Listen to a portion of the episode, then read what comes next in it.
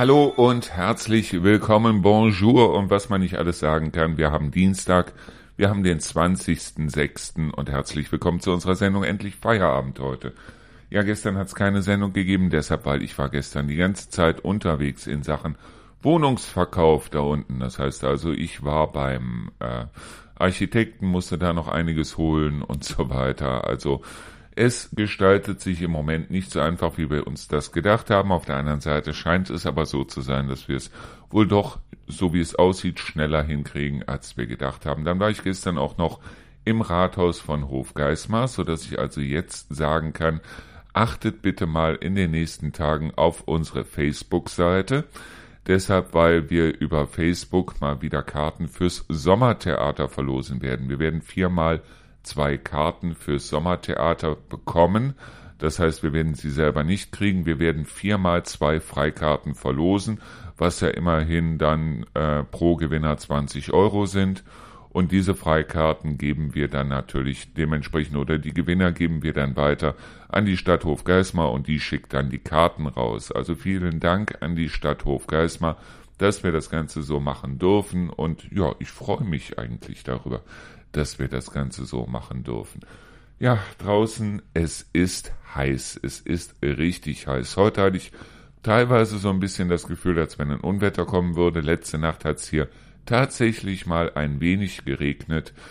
Ich habe mir nur mal einen Bericht angeguckt, wo es also heißt, damit, äh, wo es also hieß, damit die, ähm, ja, damit die Werte, die Wasserwerte und die Grundwasserwerte und so weiter, damit das wieder so sein könnte wie vor den letzten, ja, zehn Jahren, kann man nicht anders sagen, müsste es eigentlich jetzt anderthalb Jahre das heißt also 18 Monate komplett durchregnen. Und ich gehe davon aus, das wird es nicht. Heute Mittag bin ich mit den Hunden unterwegs gewesen. Es war so ein bisschen wie Brustschwimmen im Teerbecken, weil also die Luft war schwül, sie war stickig, sie war warm, richtig warm. Und es war nicht schön. Es war auch für die Hunde nicht schön. Das heißt, normalerweise wollen die immer sehr weit laufen. Heute Mittag haben die mich nach der halben Strecke angeguckt, so nach dem Motto, wollen wir eigentlich nicht wieder nach Hause? Und ich habe dann gesagt, okay, wir gehen wieder nach Hause. Ich habe dann natürlich die zweite Tour gemacht mit den älteren Hunden, also mit Ronny und Rana. Die Runde haben wir auch ein bisschen verkürzt, deshalb, weil Ronny ist mittlerweile 15 Jahre alt. Rana wird im November 10 Jahre alt. Rana hat es auch noch sehr stark mit Arthrose. Und aufgrund dessen haben wir uns einfach gedacht, so, wir machen es mal ein bisschen halblang. Ja, die nächsten Tage soll es eigentlich auch heiß bleiben erstmal. Das heißt, die tiefsten Temperaturen, die ich in den nächsten zehn Tagen gesehen habe, hier in meiner App, das waren Temperaturen so roundabout äh, 23 Grad. Das war das allertiefste. Und das Problem ist ganz einfach, dass auch die Nachttemperaturen nicht besonders gut sind. Das heißt also, die Temperaturen gehen nachts auch nur so auf, ja, teilweise 17 Grad am Freitag könnten es auch mal nur 10 Grad, aber wie gesagt, es ist nicht richtig erfrischend und das heißt mit anderen Worten, es gibt eine ganze Menge Leute, die nachts auch nicht schlafen können. So, ich habe mal für heute ein paar Texte rausgesucht an der Zahl 2, die ich gar nicht im Ruinengarten veröffentlicht habe. Und die werde ich euch heute einfach mal vorlesen und dann können wir darüber auch mal reden. Ja, und wir können vielleicht, wenn die Zeit dann bleibt, über manch andere Sachen auch noch reden. So, wir werden dann einfach mal sehen. Aber erstmal mache ich ein bisschen Musik und mache mir einen Tee.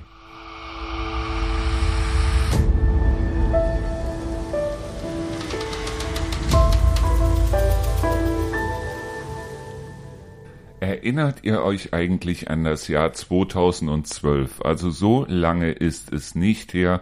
Und 2012 hieß es ja dann laut Maya-Kalender, die Welt würde untergehen.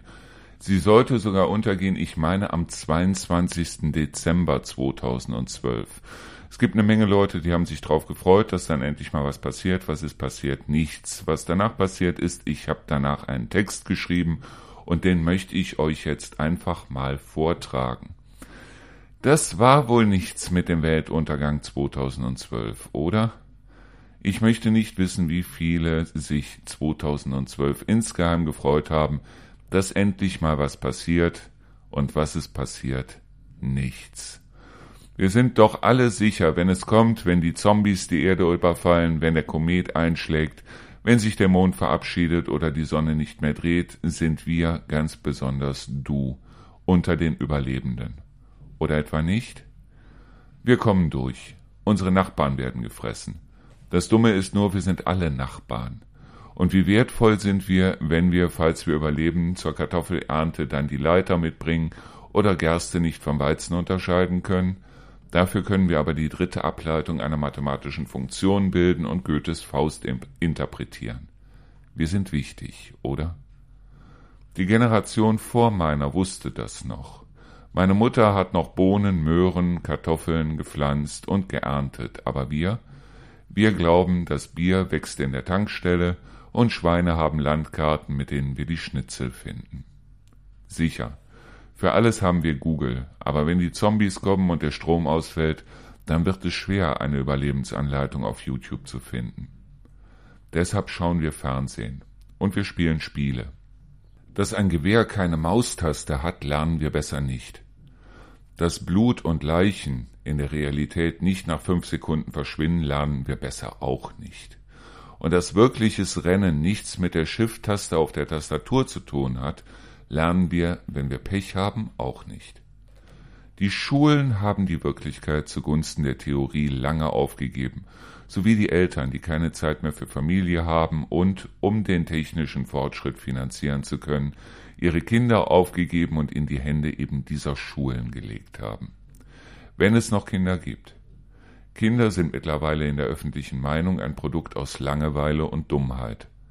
Und sie sind ein willkommenes Opfer der Medien-, Werbe- und Spieleindustrie.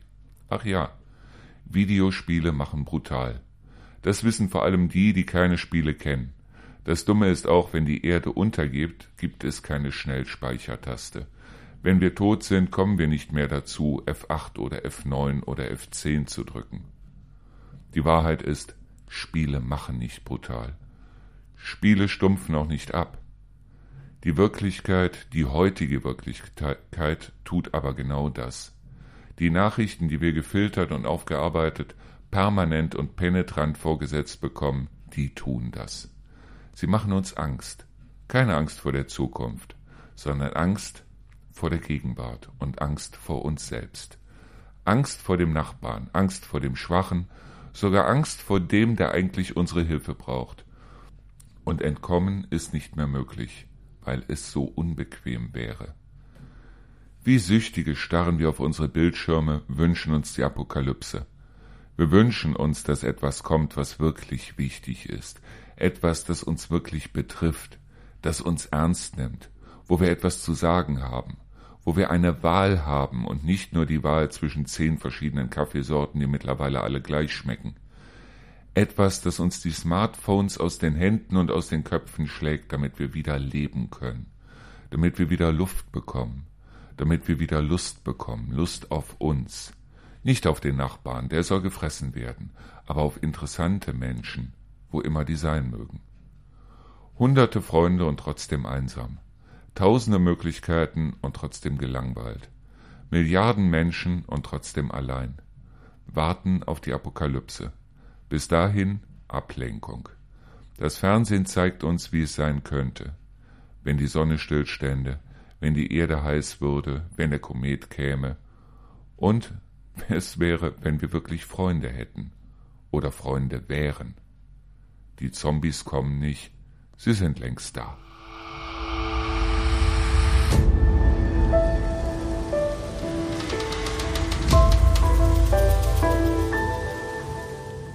Den Text, den ihr eben gehört habt, den habe ich 2013 geschrieben. Das heißt also ein Jahr nach dem angeblichen Weltuntergang.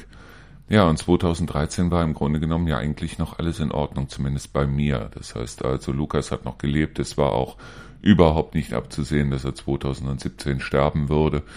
Ja, aber trotzdem habe ich das Gefühl, dass ich damals unglaublich negativ gewesen bin. So negativ bin ich in dem Sinne heute eigentlich nicht mehr, obwohl ich auf der anderen Seite sagen muss, sehr viel von dem, was ich damals geschrieben habe, könnte ich eigentlich heute noch unterschreiben. Sehr viel von dem, was ich da geschrieben habe, stimmt in dem Sinne eigentlich auch. Kinder sind heute eigentlich im Grunde genommen nur noch ein Luxus, den sich nur noch die wenigsten leisten können und den sich gerade diejenigen anschaffen oder zumeist diejenigen anschaffen, von denen man sagen kann, sie können es sich eigentlich nicht leisten. Was wir allerdings für unsere Kinder schaffen sollten, das ist eine Zukunft, wirklich eine Zukunft, eine lebenswerte Zukunft. Ob wir das Ganze schaffen mit Computer, ob wir das Ganze schaffen mit künstlicher Intelligenz, ob wir das Ganze schaffen, überhaupt noch die Wende zu kriegen im Bereich von Klima, im Bereich von Kriegen, im Bereich von ja, Kosten und so weiter. Das ist die große Frage, weil äh, auf der anderen Seite ist es so, es gibt ja wahnsinnig viele zum Beispiel Einfamilienhäuser hier in Deutschland. Was wird damit passieren, wenn sich unsere Jugendlichen aufgrund dessen, weil sie eigentlich immer nur noch Halbjahresjobs oder Jahresjobs kriegen, weil es Leute gibt, die sagen, die finden das wahnsinnig toll, dass unsere Kinder also von einem Ort heimatlos zum anderen Ort tingeln, mal hier arbeiten, mal da arbeiten, mal dort arbeiten, weil sich viele genau das nicht mehr leisten können, werden dann die Einfamilienhäuser bloß noch irgendwie in den Händen von einigen wenigen sein. Das heißt also, werden diejenigen, die wirklich Geld haben, aus welchem Grund auch immer, dann nachher drei, vier, fünf Einfamilienhäuser besitzen und die dann vermieten. Was wird damit passieren? Weil die wenigsten von den Jugendlichen heute haben eigentlich die Möglichkeit, in der sogenannten Erbungslotterie zu gewinnen. Das heißt also, wo die Eltern es sich damals noch leisten konnten, weil sie eigentlich dementsprechend einen Job hatten wo die Eltern dann gesagt haben, okay, ich baue mir was oder kaufe mir was oder wie auch immer. Ja, heute ist es dann so, dass genau diese Kinder heute dastehen, wenn die Eltern schon äh, zur Miete gewohnt, gewohnt haben, dass die ähm, Kinder dann auch zur Miete wohnen werden. Und ich finde es sehr bedenkenswert, bemerkenswert. Ich finde es auch sehr angstmachend, besorgniserregend, wenn es dann Leute gibt, die sagen, ja, die Jugendlichen von heute wollen das ja gar nicht anders. Vielleicht wollen die einen oder anderen das anders. Vielleicht wollen die einen oder Arbeiter, anderen dann auch ein, ich sag mal in Anführungszeichen, geregeltes Leben. Vielleicht wollen die einen oder anderen auch Kinder, um diese Kinder dann selber aufwachsen zu sehen. Diese Kinder eben nicht äh, als ähm, Steuerobjekt dann irgendwo in irgendeine Kita oder wohin auch immer abzugeben, weil früher war es ja mal so, dass also er genug Geld verdient hat, damit sie dann zu Hause bleiben konnte mit den Kindern. Heute sind die Mieten dermaßen hoch, dass es eigentlich schon fast utopisch ist zu sagen, nur einer geht arbeiten und Frau sitzt mit Kind zu Hause, selbst mit Kindergeld. Und selbst wenn das Kindergeld jetzt um ein paar Euro erhöht worden ist, ist es doch auf der anderen Seite ziemlich schwierig. Ja, Jobs kriegen wir mittlerweile an jeder Ecke und mittlerweile gibt es unglaublich viele Firmen, die Jobs vergeben wollen und die im Grunde genommen niemanden finden, der die Jobs macht. Aber warum ist das so?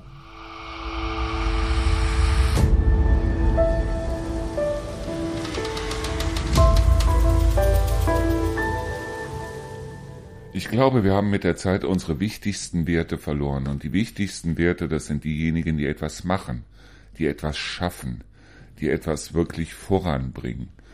Ihr kennt ja sicher die Sendung, nehme ich mal an, die Höhle der Löwen. Das sind also diejenigen, die sich dorthin stellen und sagen, wir brauchen dringend einen Investor. Die haben teilweise wirklich richtig gute Produkte, also teilweise, teilweise auch den größten Scheiß, aber teilweise wirklich richtig gute Produkte. Was sie nicht haben, das sind Verkäufer. Das heißt also diejenigen, die sagen, so, also wir haben hier ein richtig tolles Produkt, aber ich weiß nicht, wie ich das Ganze an den Mann bringen soll. Verkäufer ist ein wahnsinnig wichtiger Beruf. Das hat man irgendwann erkannt, weil irgendwann hat man gesagt, okay, also wir brauchen diese Leute, die also sich dorthin stellen, wenn man zum Beispiel, sage ich jetzt mal, eine Metzgerei hat, die Leute, die sich dort hinter den Tresen stellen, hinter die Theke stellen die die Leute empfangen, die dort reinkommen. Natürlich muss man auch eine Menge Marketing machen. Marketing im Sinne von Werbung, Marketing im Sinne von ich lotse dir Leute zu, aber was nutzt es einem Geschäft Leute zuzulotsen, wenn auf der anderen Seite da 0815 hinterm Tresen steht und die Leute dann in dem Sinne abwimmelt oder abfertigt oder wie auch immer. Weil, ja, es ist klar, die Leute kommen vielleicht einmal, die kommen vielleicht ein zweites Mal, weil sie beim ersten Mal gedacht haben, okay, der oder diejenige hinterm Tresen war vielleicht mies drauf. Ja, aber das dritte Mal kommen diese Leute dann nicht mehr. Und dann fragen sich diese Unternehmen, ja, was sollen wir da machen? Und gerade bei solchen Leuten, die Verkäufer sind eigentlich diejenigen, die komischerweise am wenigsten zählen im Unternehmen. Das sind aber diejenigen, die das, die dafür sorgen, dass ein Unternehmen überhaupt irgendwo bestehen kann. Das heißt also diejenigen, die das Ganze wirklich nach draußen verkaufen. Ich habe ja selber im Verkauf gearbeitet für mehrere Unternehmen. Ja, und das Ganze wurde dann nicht mehr Verkauf oder Verkäufer genannt. Das hieß dann Account Manager oder Key Account Manager oder Global Sales Manager oder Sales Manager oder wie auch immer, weil das Wort Verkäufer ist ja mittlerweile dermaßen negativ besetzt. Und ganz abgesehen davon, wer will es denn heute überhaupt noch machen? Es gibt, glaube ich, hier in der Umgebung keinen Supermarkt zum Beispiel, den ich hingeht und sagt, wir suchen dringend Leute, wir brauchen dringend Leute und wir müssen dringend Leute einstellen, weil wir kriegen es nicht mehr erledigt. Auf der anderen Seite ist es aber so, wer will es denn noch machen? Wer will sich samstags abends bis 22 Uhr dahinstellen eine Wursttheke und den Leuten Wurst verkaufen? Für die paar Leute, die zwischen 20 und 22 Uhr überhaupt noch kommen. Ich frage mich ganz ehrlich, wie haben wir das geschafft damals in den 80er Jahren? Da haben die Läden um 18.30 Uhr die Pforten zugemacht. Und in vielen Vororten ist es heute immer noch so. Ja, in Bad Karlshafen habe ich gesehen, machen die Läden schon um 17 Uhr zu, obwohl ich der festen Überzeugung bin, die könnten wahrscheinlich nicht mehr verkaufen, wenn sie bis 18, 19, 20, 21 oder 22 Uhr auflassen würden. Deshalb, weil die Leute haben sich dran gewöhnt, die Leute wissen, wann ist der Laden auf und genau dann gehen die Leute dahin und kaufen ein. Wie viel könnte man an Nachlass bringen in einem Supermarkt, wenn ein Supermarkt sagen würde, so, um 18.30 Uhr machen wir die Pforten dicht. Jetzt heißt es ja, aber nebenan gibt es einen Supermarkt, der hat dann bis 22 Uhr auf. Also müssen wir auch bis 22 Uhr aufmachen. Das ist Blödsinn, weil im Endeffekt ist es so, dass diese ganzen Personalkosten, Stromkosten, Lichtkosten, Heizungskosten und so weiter und so fort, natürlich werden diese ganzen Kosten auf die Preise draufgesemmelt. Und wenn es dann heißt, der ist wahnsinnig günstig, macht aber um 18.30 Uhr dicht, dann würden die Leute dort einkaufen gehen. Sie würden sich auch daran gewöhnen, dass bis 18.30 Uhr dort nur einzukaufen ist und die Leute würden dort trotzdem einkaufen gehen. Da bin ich der festen Überzeugung und besonders, man würde eventuell den Beruf des Verkäufers oder Einzelhandelskaufmanns oder wie auch immer vielleicht ein bisschen attraktiver machen, als es das im Moment ist.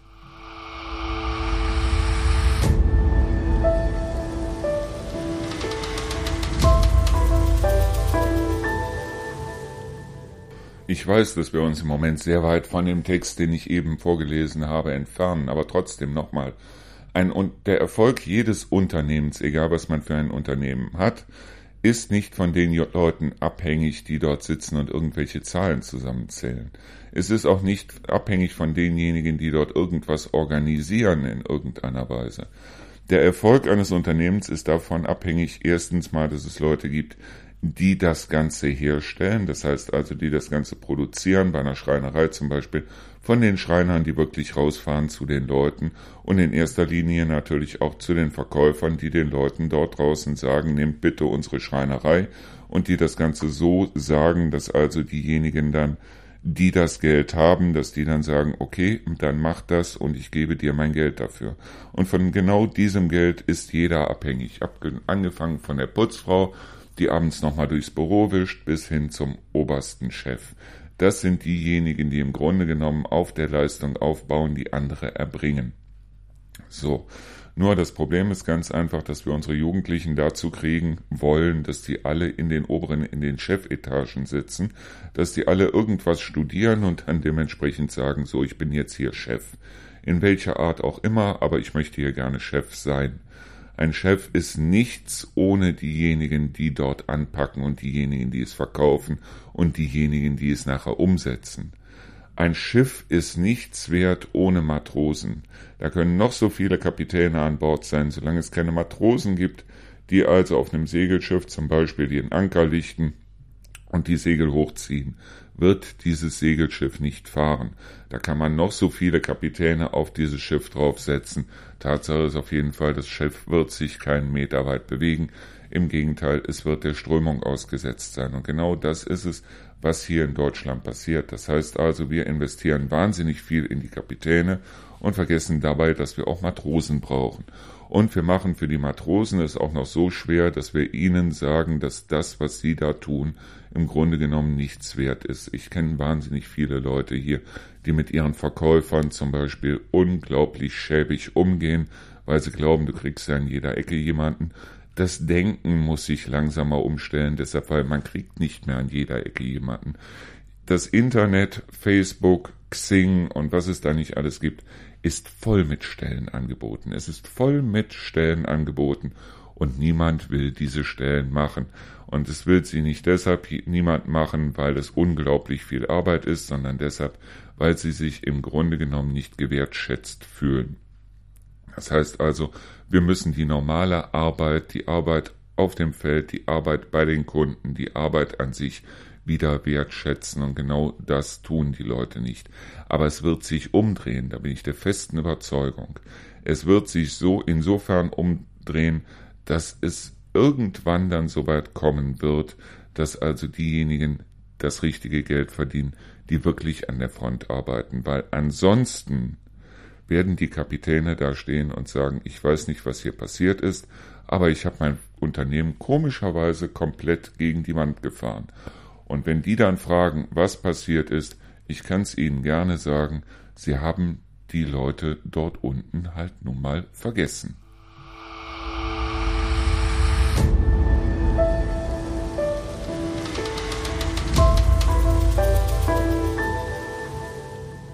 Ich glaube genau in, wie in diesem Text, den ich dort eben vorgelesen habe, den ich irgendwann 2013 geschrieben habe, so nach dem Motto, der Nachbar soll gefressen werden, aber ich gefälligst nicht, weil ich gehöre ja zu den wichtigen Leuten. Ist so, genau so gehen wir, glaube ich, auch mit unseren Kindern um, so nach dem Motto, es ist mir egal, wie viele Leute da in den Verkauf gehen, es ist mir egal, wie viele Leute dort wirklich Handwerker werden oder sonst irgendwas. Mein Kind soll Chef werden und genau das ist absoluter Blödsinn und genau das fährt uns vor die Wand. Und so viele Leute aus der Ukraine, aus Syrien, aus Afghanistan oder wie auch immer, können wir hier gar nicht reinholen, dass wir überhaupt diese Menge an Chefs, die wir hier produzieren, überhaupt in irgendeiner Weise gedeckelt oder beschäftigt kriegen oder wie auch immer. Deshalb bin ich um jeden normalen Syrer, der hier hinkommt oder normalen Ukrainer, der hier hinkommt und der sagt, ich möchte ganz normal arbeiten. Ich bin dankbar dafür. Ich bin wirklich dankbar dafür, wenn ich also auf der anderen Seite sehe, dass wir unsere Kinder teilweise also wirklich mit irgendwelchen Medikamenten oder sonst was durch die schulische und studentische Laufbahn treiben, um dann zu sagen, so, ich habe hier mal wieder einen Chef produziert, deshalb, weil ja, mein Kind ist auf jeden Fall zu was Höherem geboren. Auf der anderen Seite ist es so, dass mir ganz ehrlich jeder Handwerker, der was von seinem Job versteht, um einiges lieber ist als das, was ich damals in Entscheidungspositionen teilweise erlebt habe von den Unternehmen. Ich sag bloß ein Beispiel von einem recht bekannten Unternehmen, wo mir also der Entscheidungsträger sagte, äh, so nach dem Motto, ich bestelle das Ganze gern bei Ihnen, aber dafür müssen Sie mich einmal in den Puff einladen, also ins Bordell und das Ganze auf ihre Kosten. So. Ich wusste, dass seine Frau schwanger war, schwanger zu Hause gesessen hat. Der Mann wollte unbedingt ins Bordell. So viel zu den äh, Eliten, die wir da draußen sitzen haben. Und dieser Mann gehörte zur Elite. Also mich wundert nichts, was ich irgendwo in den Nachrichten an Skandalen oder wie auch immer höre.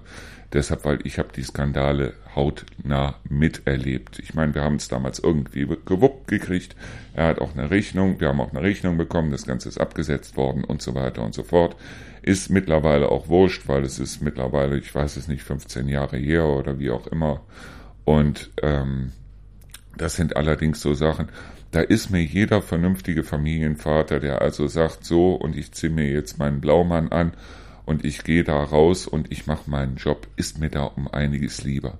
Früher war es so, dass die Leute, die ein bisschen Ahnung davon hatten, von Sanitär, von Elektrik, von äh, Heizungen und so weiter, die waren froh und dankbar und die waren stolz darauf, zum Beispiel die Bezeichnung Hausmeister zu tragen. Hausmeister war damals jemand, der hatte im Grunde genommen immer alles unter Kontrolle. Ist egal, ob hier mal eine Lampe ausgefallen ist oder da mal die Heizung dicht gemacht hat oder wie auch immer. Ein Hausmeister wusste sich immer zu helfen. Entweder er hat es selber gemacht, was meistens so war, oder er ist hingegangen und hat gesagt, okay, ich weiß aber jetzt, wen ich anrufen muss und wer das Ganze macht. So ein Hausmeister ist wahnsinnig wichtig. Die heißen heute aber nicht mehr Hausmeister weil Hausmeister ist ja wieder so, ein, so eine Bezeichnung. Ich glaube, das ist irgendwo liegt Hausmeister so ein bisschen zwischen Zigeuner und Neger. Ich weiß es nicht. Aber Hausmeister ist irgendwie, darf man heute nicht mehr sagen. Die Leute heißen heute Facility Manager. Die managen heute noch genauso viel, wie sie früher gemanagt haben. Aber heute heißen diese Leute Facility Manager. Es ist doch der Wahnsinn, oder?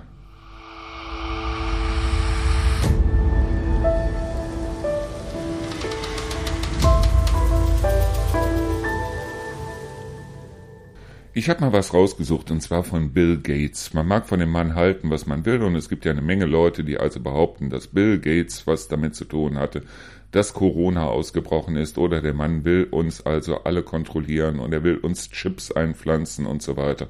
Ich meine, ich mache mir da keine Sorgen, wenn diese Chips auf Windows laufen, dann werden die sowieso irgendwann abstürzen, aber es geht also darum, dass Bill Gates damals mal eine Rede gehalten hat und zwar in den Vereinigten Staaten von einer Gruppe von Schülern und Studenten.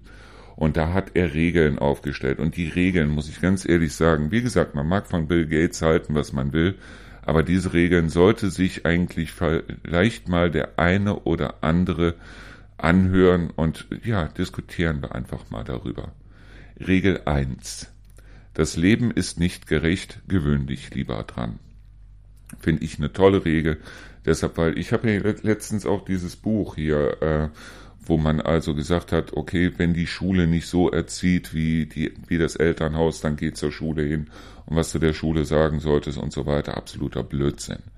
Ein Kind, das mit Großeltern aufwächst, der weiß genau, dass es also zwei verschiedene Erziehungsstile gibt. Einmal den Stil der Eltern und einmal den Stil der Großeltern, wobei die meisten Kinder bei den Großeltern viel mehr dürfen als bei den Eltern.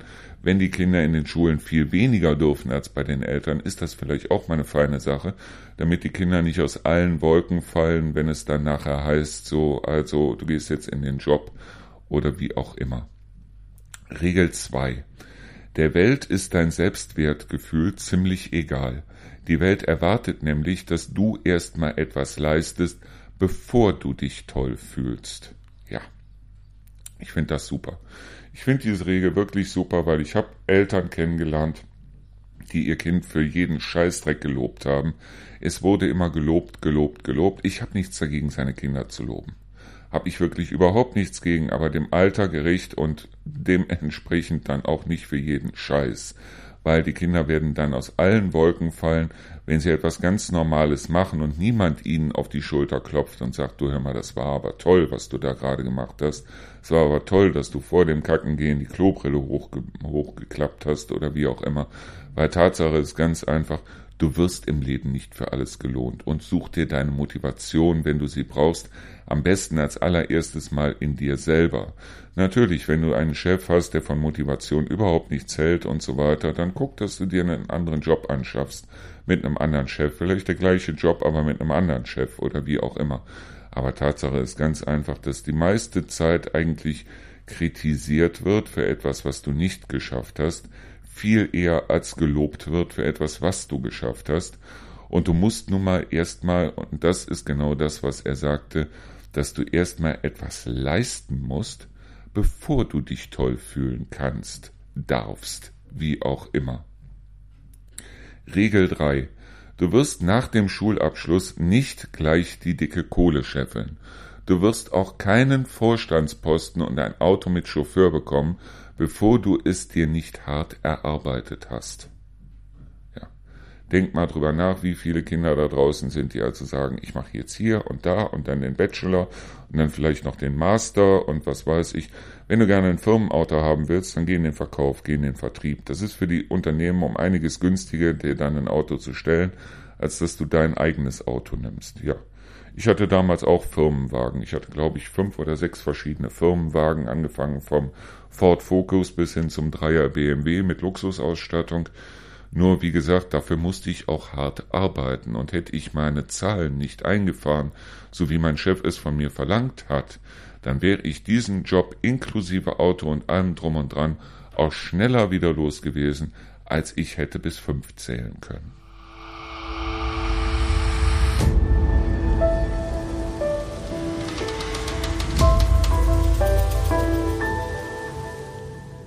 So, kommen wir jetzt mal zu den nächsten Regeln. Also, Moment, ich muss jetzt wieder auf die Seite klicken. Ja, das sind wir doch schon. Regel 4, da sind wir jetzt. Du denkst, dein Lehrer wäre streng, dann warte, bis du einen Chef hast. Länger ist diese Regel nicht. Aber ich habe damals mal äh, als Selbstständiger war ich in einem war ich in einer Schule, die also Computer brauchte für, äh, das, für den EDV-Raum. Die wollten also dort EDV den Kindern beibringen. Das war ähm, um die Jahrtausendwende rum. Also es ging eigentlich im Grunde genommen um, um einfache PCs, die dort aufgestellt werden sollten. Die sollten allerdings in Käfigen aufgestellt werden, damit die Schüler dort nicht rankommen in dem Sinne an die PCs. Es ging auch nicht darum, dass die Schüler dort irgendwie Doom oder Quake oder sonst irgendwas installieren konnten, sondern es ging darum, dass es tatsächlich Schüler gab, die die PCs zerlegt haben. Das heißt also zum Beispiel das CD-Laufwerk rausgefahren und dann mit einem Rutsch die Lade rausgerissen. Und im Grunde genommen ging es dieser Schule auch nicht um die PCs, sondern es ging dieser Schule um die Absicherung der PCs. Ich habe diesen Auftrag, oder besser, ich habe für diesen Auftrag noch nicht mal ein Angebot abgegeben, weil ich wollte diesen Auftrag nicht haben, weil ich fand es zu deprimierend. Und da habe ich mich dort, das war eine Hauptschule, oder besser gesagt eine Mischung zwischen Haupt- und Realschule, also ein Teil Hauptschule, ein Teil Realschule und habe mich da mit einer Lehrerin unterhalten, die also dort einen Schüler am Wickel hatte, der äh, eine Bewerbung schreiben sollte, weil es ging also darum, dass er also kurz vor dem Abschluss stand, Haupt, Hauptschulabschluss, und da gehen die Lehrer halt hin und sagen, okay, wir üben jetzt mit den Jugendlichen, mit den Kindern hier, üben wir jetzt das Schreiben von Bewerbungen. So. Und die ist ihm, so wie ich das mitbekommen habe, dann vier Wochen hinterhergerannt weil der Junge es nicht gebacken gekriegt hat, sich einfach zu Hause hinzusetzen und einfach mal eine Bewerbung zu schreiben. Ja, und wir müssen sie doch motivieren und ich möchte, dass du auf jeden Fall diese Bewerbung schreibst und ich möchte, dass du auf jeden Fall hier, äh, ich möchte die Bewerbung auf jeden Fall bis dann und dann und wenn du das nicht schaffst, setze ich mich auch gerne dann in, nach der Schule mit dir zusammen hin und dann schreiben wir zusammen die Bewer Bewerbung und so weiter und so fort. Also, ähm, dieser Junge wird es später im Beruf sehr, sehr, sehr schwer haben. Deshalb, weil es gibt keinen Chef, der dann sagt, okay, ich setze mich dann, wenn du das nicht geleistet hast, setze ich mich dann gerne mit dir nochmal hin und mach das gerne nochmal mit dir und so weiter. Da heißt es ganz einfach, entweder du machst das bis dann und dann und kriegst es bis dann und dann fertig. Und wenn es nicht fertig ist, dann kannst du nach Hause gehen, weil dann hast du keinen Job mehr. So einfach ist das. Und genau das ist es, wo also viele im Moment so äh, über die Lehrer maulen, so nach dem Motto, ja, und ich kann selber auch über die Lehrer maulen. Sie müssten, sie müssten strikter sein. Sie müssten konstanter sein. Sie müssten ein Nein auch für Nein nehmen, aus dem, genauso wie die Eltern auch. Das heißt, wenn es Nein heißt, ist es Nein. Da heißt es nicht nach dem zwanzigsten Mal betteln und so weiter, dann ja. Ich habe das mit Lukas damals, habe ich das sofort auf der Stelle vom ersten Tag an, wenn Papa gesagt hat Nein, dann ist es Nein. Dann konnte er heulen, dann konnte er schreien, dann konnte er sonst irgendwas machen. Es war also immer so, er wusste ganz genau und da gab es auch keine Diskussion. Ich habe nicht oft Nein gesagt, aber wenn ich Nein gesagt habe, dann wusste er, es heißt auch Nein. Regel 5. Im Fastfood-Laden arbeiten und Burger braten ist nicht unter deiner Würde. Deine Großeltern hatten für Burgerbraten einen anderen Begriff, nämlich sie nannten es Chance. Das heißt also, egal in welchem Unternehmen du anfängst, auch jetzt in diesen Zeiten, du musst dir erstmal etwas erarbeiten. Und wenn du klein anfängst und in dem Kleinen richtig gut bist, dann wirst du auch irgendwann die Chance haben, dass es größer wird. Und wenn du merkst, du arbeitest dir den Arsch ab, auf gut Deutsch gesagt, du kommst aber nicht höher, dann sollte es so sein, dass du mit deinem Chef ein ernstes Wort redest und dem sagst entweder oder oder entweder so oder ich habe hier so viel gelernt, damit kann ich auch woanders arbeiten. Tatsache ist auf jeden Fall, du wirst erstmal in jedem Laden klein anfangen müssen und du bist nicht direkt der Boss, wenn du irgendwo neu reinkommst.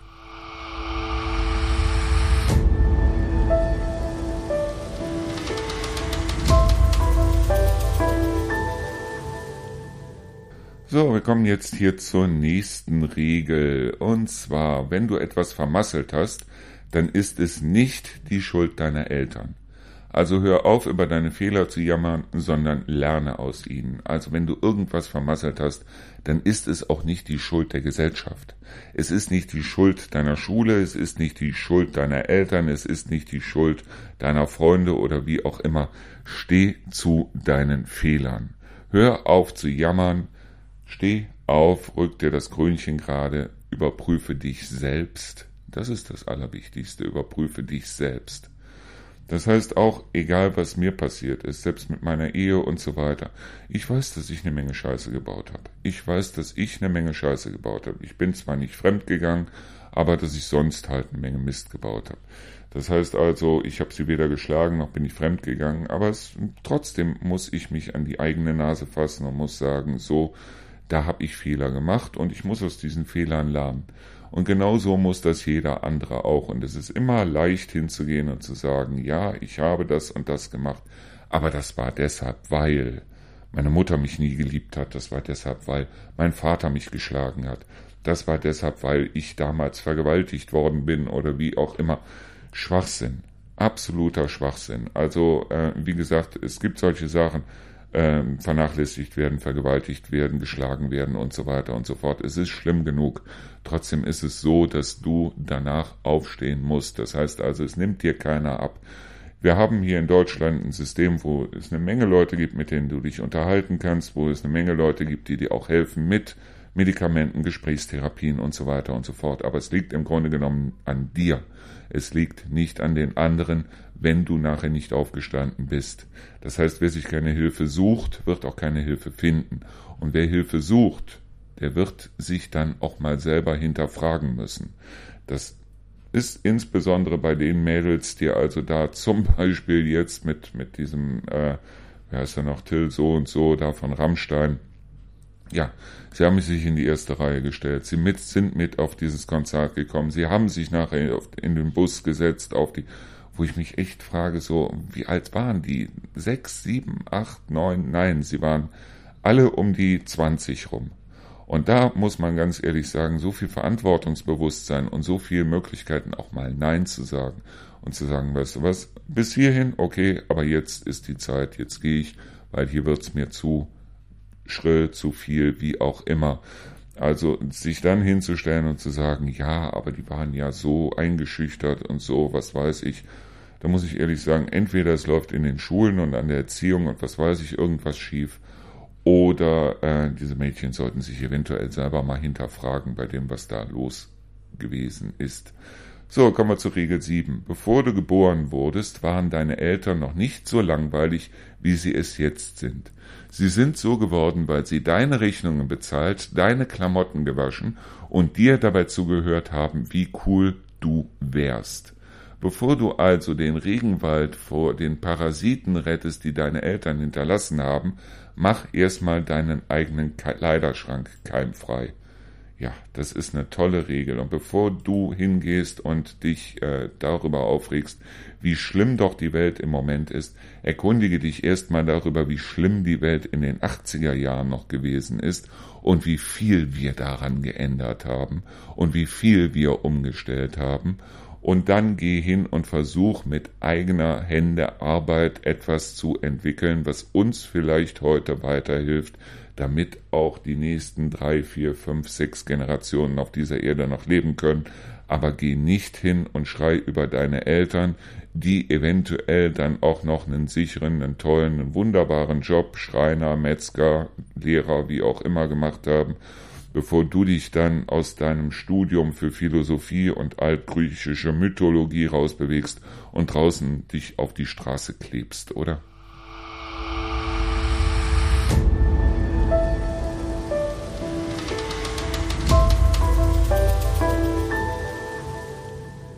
Möchte zu dem Thema eben noch eine Sache sagen. Es mag ja sein, dass es da draußen Leute gibt, die sich mit sich selber nicht wohlfühlen, die sich in ihrer Rolle oder in ihrem Körper oder wie auch immer nicht wohlfühlen und so weiter. Das ist allerdings keine ähm, Schuld der Gesellschaft.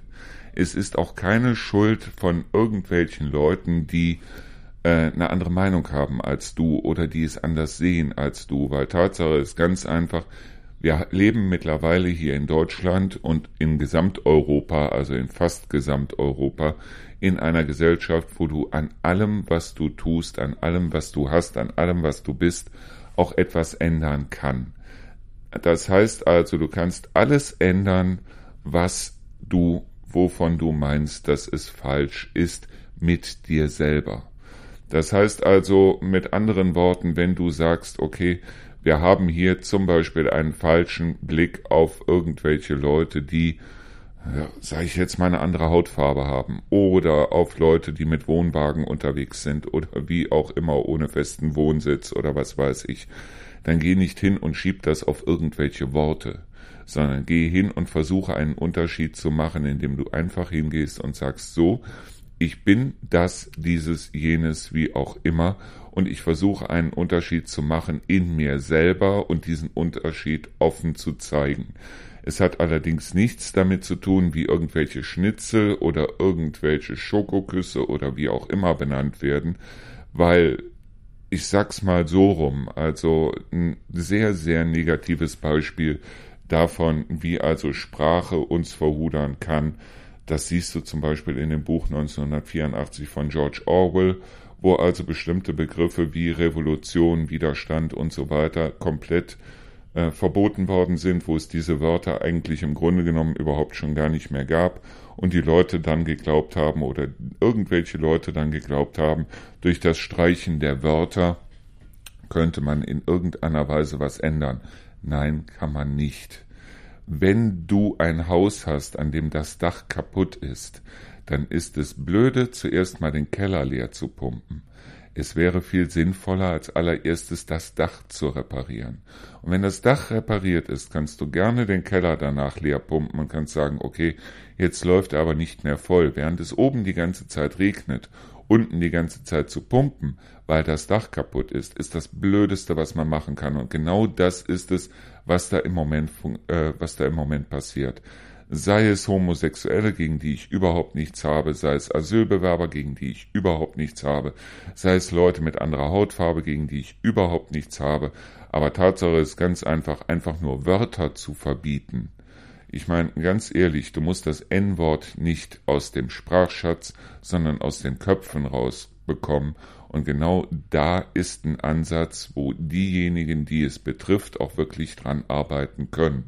Und wenn es mittlerweile so ist, dass also aus bestimmten sexuellen Richtungen wie, oder wie auch immer ganze Berufe werden, dass Leute außer ihrer sexuellen Orientierung wirklich überhaupt nichts zustande bringen, überhaupt nichts leisten, geleistet haben und wie auch immer, trotzdem von den Medien die Kamera draufgehalten wird, weil dort gesagt wird, ja, der ist ja schließlich homosexuell, transsexuell, bisexuell, wie auch immer. Und aufgrund dessen machen wir jetzt mit dem eine Show oder laden den ein zu irgendwelchen TV-Formaten oder was weiß ich, dann finde ich das ehrlich gesagt, ja, ich finde es zum Kotzen.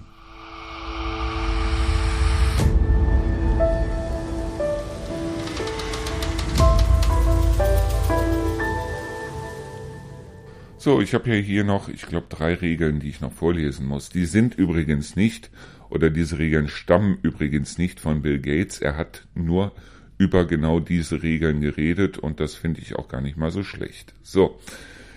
Regel 8. Vielleicht hat deine Schule ja Gewinner und Verlierer gleichermaßen durchgebracht, aber das wirkliche Leben macht das nicht.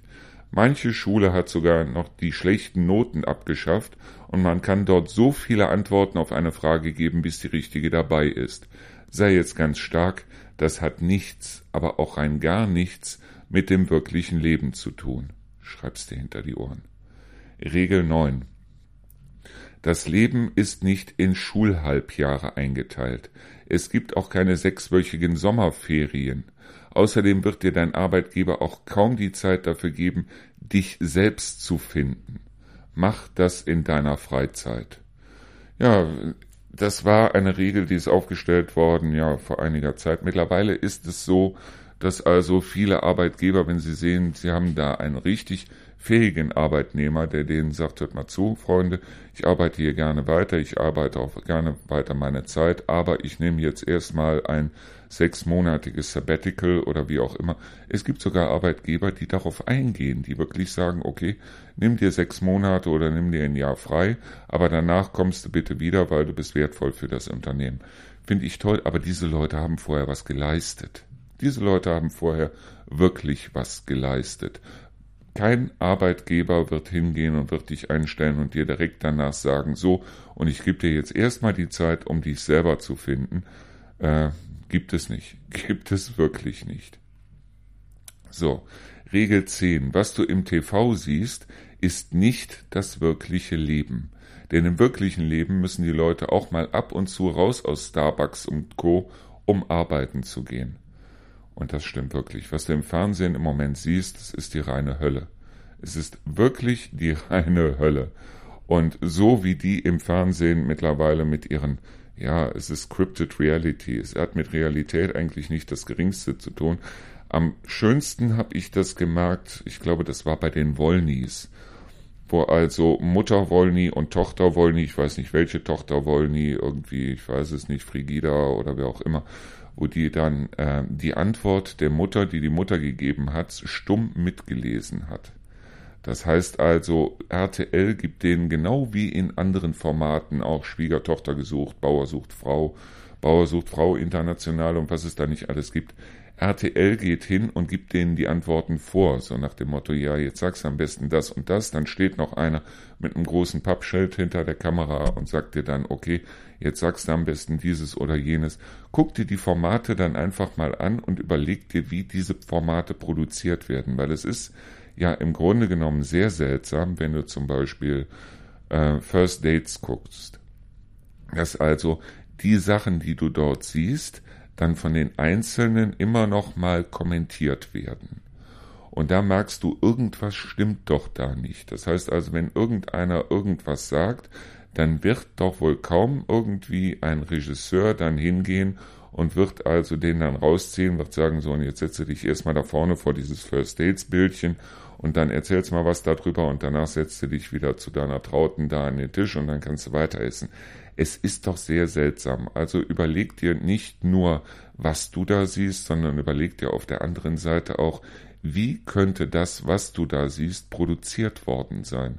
Und das ist sehr wichtig, weil in dem Moment, wo du dir das überlegst, wo du also siehst, da sagt irgendeiner was und im nächsten Moment siehst du, wie der alleine da sitzt und über das, was er da gesagt hat, redet, äh, dann merkst du, irgendwas stimmt da jetzt im Grunde genommen ganz und gar nicht. So, und wir machen auch schnell die Regel 11. Regel 11. Sei immer nett zu den Nerds und Strebern, nicht ausgeschlossen, dass du später für sie arbeitest.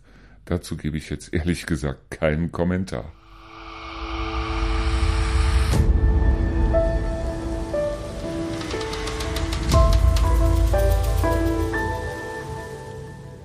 Ich versuche hier im Auszeitradio eigentlich immer Sachen von allen Seiten zu beleuchten. Das heißt also im Endeffekt trennen wir sehr stark zwischen der Kunst und dem Künstler.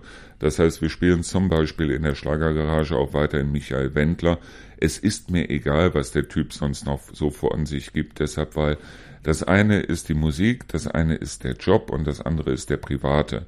Und ich glaube, dass wer ein George Clooney oder ein Pierce Brosnan oder wie auch immer oder wie diese Stars auch immer heißen mögen, Wer die also mal privat kennenlernt, der wird feststellen, dass auch ein George Clooney sich eventuell beim Kacken auf die Schüssel setzt und dabei seine Fußnägel schneidet, dass der eventuell auch nach dem Genuss einer serbischen Bohnensuppe mal kräftig abfurzt, dass das, was er hinten rauspresst, auch nicht gerade nach Blümchen riecht und er wird auch feststellen, dass es, ja, dass es immer mehrere Seiten von Menschen gibt. Genauso ist es bei Bill Gates was der Typ so teilweise labert von seinen Mini-Atomkraftwerken und so weiter und so fort, finde ich grottig. Auf der anderen Seite muss man aber auch bedenken, der Mann hat genauso klein angefangen wie jeder andere auch. Das heißt also, er hat angefangen zu studieren, hatte irgendwann eine Idee und ist hingegangen und hat gesagt, okay, diese Idee und da war er oder hatte genug Leute oder wie auch immer oder war geschickt genug, diese Idee damals bei IBM zu platzieren und das war eben DOS. Und ich bin damals zum PC gekommen mit DOS 6.2.2 und das war ein reines Bill Gates, also ein reines Microsoft-Produkt, genauso wie jetzt Windows 11, das ich also jetzt mittlerweile benutze und das Gott sei Dank noch nicht abgesch äh, äh, raus, also äh, noch nicht, äh, na, wie heißt es, äh, zusammengebrochen ist. Zusammengebrochen, sagen wir es so rum. Und äh, aufgrund dessen, ich unterscheide immer zwischen dem, was jemand sagt und dem, was jemand ist und dem, was jemand tut. Das heißt, das sind vollkommen verschiedene Sachen. Man mag über Bill Gates von Bill Gates halten, was man möchte. Auf der einen Seite ist es, auf der anderen Seite ist es aber jemand, der wirklich zu den reichsten Personen auf dieser, e, auf dieser Welt zählt. Und das macht er nicht deshalb, weil er nichts kann, sondern deshalb, weil er halt auf der einen Seite eine Menge Glück hatte, das heißt zur richtigen Zeit am richtigen Ort war und auf der anderen Seite halt auch wusste, was er da tut. Bezüglich zur richtigen Zeit am richtigen Ort. Wenn ihr sagt, ihr wollt gerne Erfolg haben, dann gibt dem Erfolg auch eine Chance, bietet dem Erfolg oder dem Glück oder wie auch immer auch eine Bühne und versucht an möglichst vielen Orten zu sein, damit das Glück auch zu euch kommen kann, weil zu euch nach Hause wird es nicht kommen. So einfach ist das.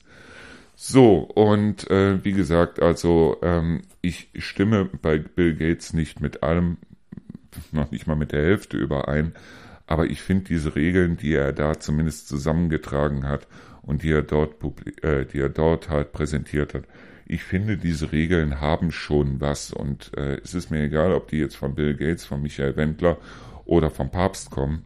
Es hat auf jeden Fall was und denkt einfach mal drüber nach. So, das war unsere Sendung endlich Feierabend heute am Dienstag. Ich gucke mal, dass ich morgen wieder eine Sendung hinkriege. Auf der anderen Seite habe ich natürlich auch noch Arbeit hier, satt und genug. Aber ich gucke, dass ich morgen wieder eine Sendung mache. Also, ich bedanke mich fürs Zuhören, ich bedanke mich fürs Dabeibleiben. Wie gesagt, was ich hier erzähle, ist nicht in Stein gemeißelt. Und es ist auch gerne zu diskutieren. Und es kann auch gerne sein, wenn du sagst, das, was ich hier erzähle, ist absoluter Blödsinn dann denk das, dann diskutiere ich auch gerne mit dir darüber. Ich versuche hier niemanden zu missionieren, ich sage einfach meine Sicht der Dinge, so wie es sich für mich die letzten 56, 57 Jahre dargestellt hat. Und sollte ich mit dem einen oder anderen falsch liegen, mea culpa, seht es mir nach. Bis dahin, bis morgen, ciao.